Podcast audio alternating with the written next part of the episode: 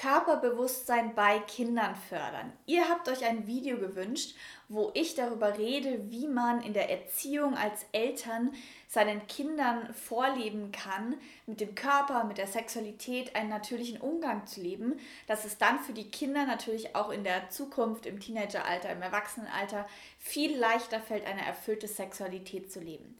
Erstmal danke, vielen, vielen Dank für diesen Themenvorschlag. Da wäre ich selber gar nicht so drauf gekommen und finde es aber unglaublich wichtig, dass wir uns eben auch, wenn wir Eltern werden, Gedanken darüber machen, was wollen wir unseren Kindern mitgeben. Das machen wir zwangsweise wahrscheinlich eh, wenn wir Kinder bekommen, dass wir uns überlegen, ja, was möchte ich denen eigentlich mitgeben auf, auf ihr Leben, auf den Weg. Und deswegen, ja, lasst uns heute mal ein paar Dinge besprechen, die ihr da integrieren könnt in das Leben eurer Kinder, dass die mehr Körperbewusstsein entwickeln und damit sich auch viel leichter in einer erfüllten Sexualität tun.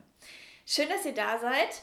Bevor wir losstarten, könnt ihr gerne mal unten die Glocke anmachen bei YouTube, damit ihr kein Video mehr verpasst. Donnerstag ist ja immer Podcast-Tag. Ihr könnt den Podcast abonnieren, ihr könnt auf meiner Facebook-Seite abonnieren oder auf Instagram.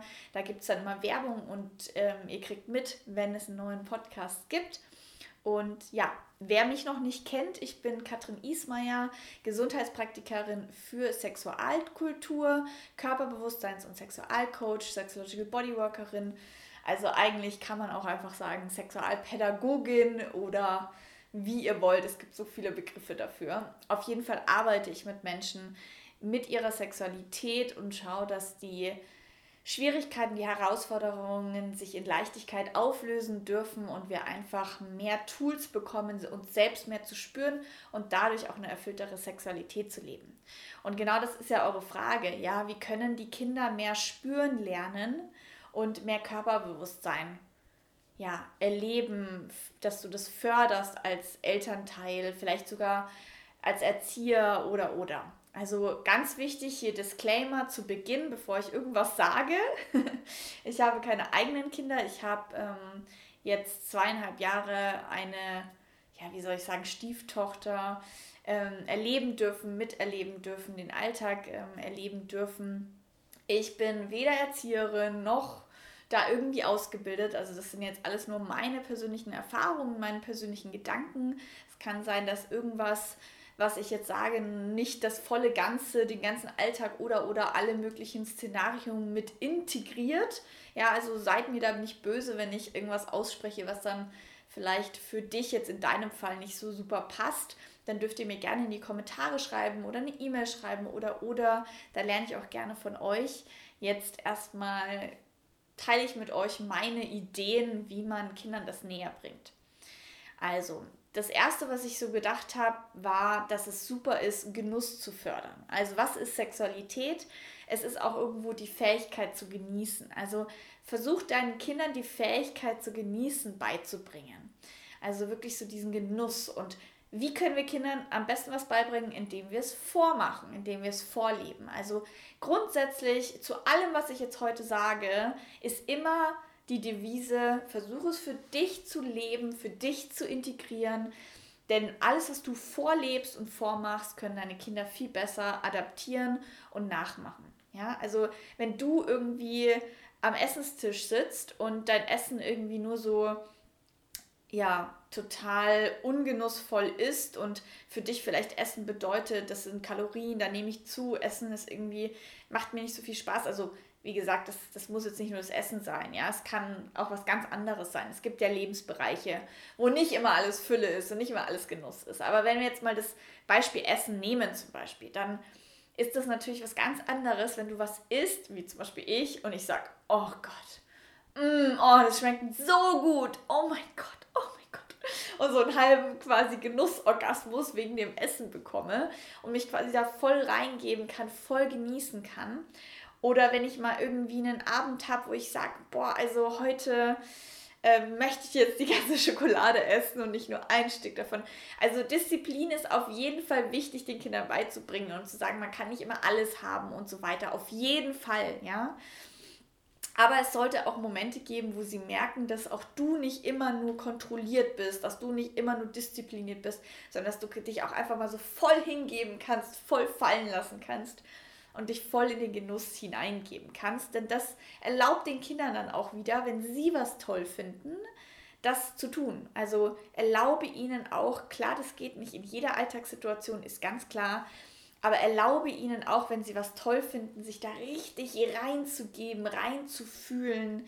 Also das fängt ja wirklich schon bei den Kleinkindern an ähm, mit allen möglichen Dingen, ja. Also was in den Mund nehmen, klar, man darf nicht alles im Mund nehmen, aber es gibt dann wirklich so Dinge, wo du merkst, das Kind hat da so Spaß dran. Lass es in der Freude, ähm, förder diesen Genuss, diese Fähigkeit, etwas zu genießen. Denn ganz oft sagen wir nein, nein, nein, das darfst du nicht, das darfst du nicht, das darfst du nicht.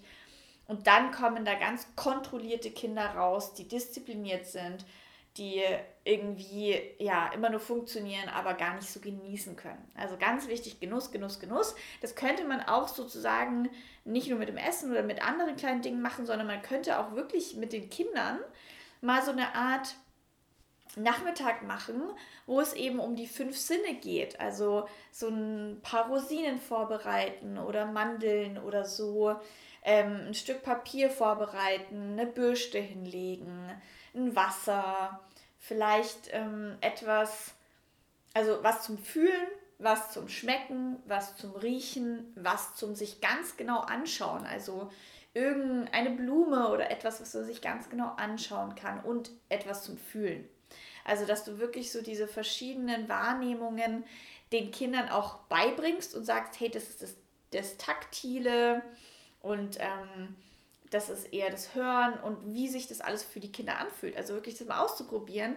Was ist denn, wenn wir diese Rosinen nicht einfach nur so rupp rein und zermatschen und fertig ist die Sache, sondern sie wirklich mal so mit ganz viel Genuss so essen, schmecken, in den Mund nehmen und dann vielleicht sogar sich auszutauschen. Wie, wie fühlt sich das an? Wie verändert sich die Konsistenz? Was kannst du schmecken? Was kannst du spüren? Also sowas finde ich sollte in der Schule oder im Kindergarten auch gemacht werden, dass einfach eben diese Genussfähigkeit, diese verschiedene Sinnes Sinneswahrnehmungsfähigkeit ausgebaut wird. Und das kannst du als Erzieher vielleicht irgendwie integrieren oder als Elternteil mal als ein lustiges Spiel am Nachmittag und so weiter und so fort. Also das finde ich eine super spielerische, coole Idee, ohne dass es überhaupt was mit Sexualität zu tun hat, ja. Also wir können Körperbewusstsein, was dann ja eben eine gute Basis für Sexualität gibt, mit Kindern total unschuldig üben. Also auch in meinen eigenen Online-Kursen, Workshops, Retreats habe ich immer so das Gefühl, viele Sachen, die wir machen, sind super unschuldig, super kindlich, kreativ und haben erstmal gar nicht mit, mit Sex zu tun so richtig. Und dementsprechend ja, sowas wäre zum Beispiel eine super gute Idee. Oder wirklich, nächste Sache, ähm, mal zu sagen, man hat so ein Ritual, dass man sich mal gegenseitig die Füße massiert. Ja, da hat, hat ja beide, beide Teile was davon. So, also dass man sich irgendwie so im Dreierkreis setzt, das haben wir öfters mal gemacht und jeder massiert der anderen Person den Fuß oder dass man auch mal wirklich als Elternteil sagt, hey, ich habe irgendwie Verspannungen, Max, kannst du mir mal eine Massage geben? Natürlich nur, wenn das Kind das möchte, aber dass man einfach so Berührung als was ganz Selbstverständliches in den Alltag einbaut. Also um, wenn die noch klein sind, ist das ja eher noch selbstverständlicher, als wenn die ein bisschen größer werden. Aber trotz alledem, selbst im Alter von 8 bis 10, was ich jetzt miterleben durfte, ähm, finde ich das trotzdem super wichtig und schön, dass man immer noch kuscheln kann, dass es eben solche Rituale gibt wie Haare kämmen, Fußmassage oder oder, weil man dann einfach so dieses Berührung ist was Natürliches ähm, mit integriert und dass man nicht so zumacht. Aber klar, da muss man auch schauen, wie das Kind natürlich reagiert, wie offen das Kind ist. Aber jetzt geben wir nochmal das Beispiel Haare kämmen. Ja? Also Haare kämmen ähm, war immer bei meiner Stieftochter oder ist immer was, was sie total toll findet. Also was sie einfach total gerne mag. Und, ähm, und anstatt dass sie sagt, kannst du mir die Haare kämmen, weil du machst es schöner als ich oder beziehungsweise kannst du mir einen Zopf flechten, weil du machst es schöner als ich, habe ich und mein Freund ihr so ein bisschen versucht beizubringen oder zu sagen, hey, da geht es doch gar nicht eigentlich ums Schönere, oder? Da geht es eigentlich darum, dass du das total genießt und dass du das einfach schön findest, wenn es jemand anders macht, dass sich das gut anfühlt, ja. Und deswegen finde ich es fast schöner, wenn ich gefragt werde, kannst du mir einen Zopf machen? Ähm, das, macht, das fühlt sich immer so schön an, wenn du das machst, als quasi diese kleine Mini-Ausrede, weil du es besser machst. Also es kann ja auch wahr sein, aber im Sinne von, ähm, einfach mal sich trauen, sowas auszusprechen, also ein Bedürfnis einzufordern. Und das finde ich total schön, deswegen meinte ich gerade, vielleicht ist es auch gut, dass man als Elternteil das mal vorlebt, zu sagen, hey, kannst du mir mal den Rücken massieren oder wenn, wenn dein Kind dich irgendwie im Gesicht streicht oder irgendwas macht, dass du dann auch mal sagst, oh, das ist schön, mach weiter oder mach bitte weiter. Also, dass du das ausdrückst, dass du es schön findest und auch vielleicht eine Art Bedürfnis aussprichst. Oder kannst du es ein bisschen fester machen oder ach hier und so. Also, dass du vorlebst, dass man das sagen darf, dass es schön ist und dass man auch sagen kann, was genau schön ist und was man gerne sich wünscht. Genauso wie man natürlich auch als Elternteil ähm, durch Grenzsetzung, also zu sagen, nee, also ich mag jetzt hier gerade nicht irgendwie kuscheln, übel eng aneinander schlafen oder so, dass man auch eine Grenze ziehen kann, weil das Kind lernt dadurch, ich darf Bedürfnisse aussprechen, muss mich da nicht schämen für und ich darf auch Grenzen aussprechen und muss mich nicht da schämen für. Und das finde ich super schön bei uns und finde auch super schön, dass das mein Freund so, ähm, so vorlebt, weil dadurch kann die Kleine das total gut und sagt einfach, ah, oh, wenn man so den Rücken streichelt, ah, oh, das ist schön, mach bitte weiter. Das ist so toll, wenn das ein Kind schon sagen kann. Ja, und ähm, meistens sind die Kinder ja von vornherein eh so, dass sie alles, ja, dass sie das alles so sagen und wahrnehmen und sie dann eher mit der Zeit verlernen, es zu tun. Also ich glaube fast, dass es gar nicht so ist, wir müssen das den Kindern beibringen, sondern die meisten Kinder können das von Anfang an. Und es ist eher, dass wir es ihnen abtrainieren. Also vielleicht auch nochmal hier den Gedankendreher zu machen. Ähm, wir müssen das nicht klar irgendwie beibringen, sondern eher fördern, eher beibehalten, als abzutrainieren, finde ich viel schöner von, von der Denkweise.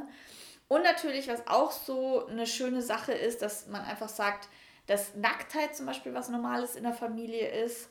Das finde ich persönlich von meiner Erfahrung her total wertvoll. Also ich bin super easy mit Nacktheit, weil das bei uns halt nie ein Thema war. Es war super easy. Wir waren alle im gleichen, ähm, im gleichen Bad und sind in die Sauna gegangen und so. Also dementsprechend Nacktheit auch als was Normales zu kultivieren, ist, finde ich, super, super wichtig. Genauso wie wenn du mit deinem Partner ähm, vor den Kindern auch mal Händchen hältst, mal küsst, die vielleicht auch so ein bisschen mitkriegen, dass da eine flirty Stimmung zwischen euch ist. Also dass ihr euch einfach anziehen findet, ja, dass das nichts Tabu ist, dass man das nur im Schlafzimmer machen darf, denn wie wir wissen, Sex fängt schon beim Frühstück an. Also du sollst jetzt nicht sexuell vor deinen Kindern werden, aber dass sie einfach mitkriegen, küssen, anfassen, mal flirten oder so, das ist auch normal und ähm, das finde ich zum Beispiel ja, einfach auch wieder so dieses, diesen Gedanken des Vorlebens. Das geht natürlich nicht immer, wenn du alleinerziehend bist oder keinen Partner hast oder dein Partner das nicht möchte oder eine andere Einstellung hat, dann ist das natürlich alles ein bisschen anders. Aber das ist jetzt so meine persönliche Sicht, wie ich das auch gerne bei meinen Kindern machen möchte in der Zukunft, wenn es denn möglich ist, wenn ich einen Partner habe ähm, aber auch alleine einfach so diese Nähe und diese Selbstverständlichkeit der Sexualität zu integrieren. Natürlich auch ganz klar, wenn es dann ins Teenageralter geht, dass man zum Beispiel die Menstruation bei einem Mädchen als, als was Schönes ähm, ankündigt, also dass man das nicht irgendwie geheim hält, sondern das frühzeitig irgendwie integriert und sagt, das ist was ganz Normales. Also zum Beispiel ich, wenn ich meine Tage habe und blute, dann kriegt das die Kleine mit weil, klar, natürlich, mir geht es nicht gut, warum sollte ich das verheimlichen? Also sowas finde ich zum Beispiel auch wichtig, genauso wie dann so das Thema erstes Mal oder dann auch in, in der Jugend oder Selbstbefriedigung, ähm, dass man da einfach nicht aus einem unüberlegten Moment irgendwas Doofes dazu sagt oder sagt, das ist schmutzig oder das ist doof. Also einfach, dass das man muss es ja nicht irgendwie super befürworten und integrieren und sagen, mach das mal oder so, auf gar keinen Fall. Also das wäre jetzt irgendwie komisch. Aber dass man einfach denen ja eine, eine gerechte Aufklärung bietet und natürlich auch einfach offen mit den Themen umgeht und nicht so ja irgendwie das abstempelt doof findet oder sagt, es ist tabu oder darüber reden wir nicht oder so, sondern da versuchen eine gewisse Offenheit zu bewahren, ja? Genau. Also wie gesagt, ich bin keine Expertin in dem Gebiet. Ich hoffe, ich habe nicht irgendwas gesagt, was irgendwie verwerflich gewesen wäre. Wenn doch, dann schreibt es mir bitte oder dann entschuldigt mich auf jeden Fall. Ähm, genau, das ist jetzt einfach nur meine Sichtweise, wie ich das erlebe ähm, seit zweieinhalb Jahren, aber auch wie ich es gerne in der Zukunft mit meinen Kindern haben möchte. Ich fand das wunderschön, wenn die neuen Generationen das von vornherein miterleben, dass Selbstliebe, Körperliebe, ähm, sich nicht verstellen, sondern wirklich so mit sich in Verbindung zu sein, einfach was Selbstverständliches ist und äh, nicht nur funktionieren, sondern auch wirklich fühlen, ein großer integrierter Teil der Erziehung sein darf und ähm, Genau, ich weiß, dass das immer alles gar nicht so einfach ist und ich bin auch aus einer Familie, wo viel funktioniert wurde, wo viel Leistung, Leistungsdruck war, wo Gefühle über Gefühle reden, Umarmung und all das nicht so wirklich an der Tagesordnung war. Und trotz alledem seht ihr, was heute aus mir geworden ist. Und ähm, genau dementsprechend arbeitet unbedingt an euch selbst und dann könnt ihr das auch euren Kindern weitergeben. Im Juli findet mein Selbstliebe-Retreat in Berlin statt. Dafür gibt es noch vier Plätze. Und ähm, genau, und sonst gibt es auch meine Online-Kurse. Schaut da gerne mal vorbei, ob euch das anspricht. Vor allem mein Explore Your Sex Online-Kurs, wo es wirklich um das Thema Sexualität für sich selbst aufarbeiten geht. Leider nur für die Frauen von euch. Ähm, danke an alle, die zugeschaut haben, die zugehört haben, sowohl Frauen als auch Männer oder Geschlecht jeder Art. Und ähm, schön, dass ihr da wart. Danke für die Aufmerksamkeit und bis zum nächsten Mal.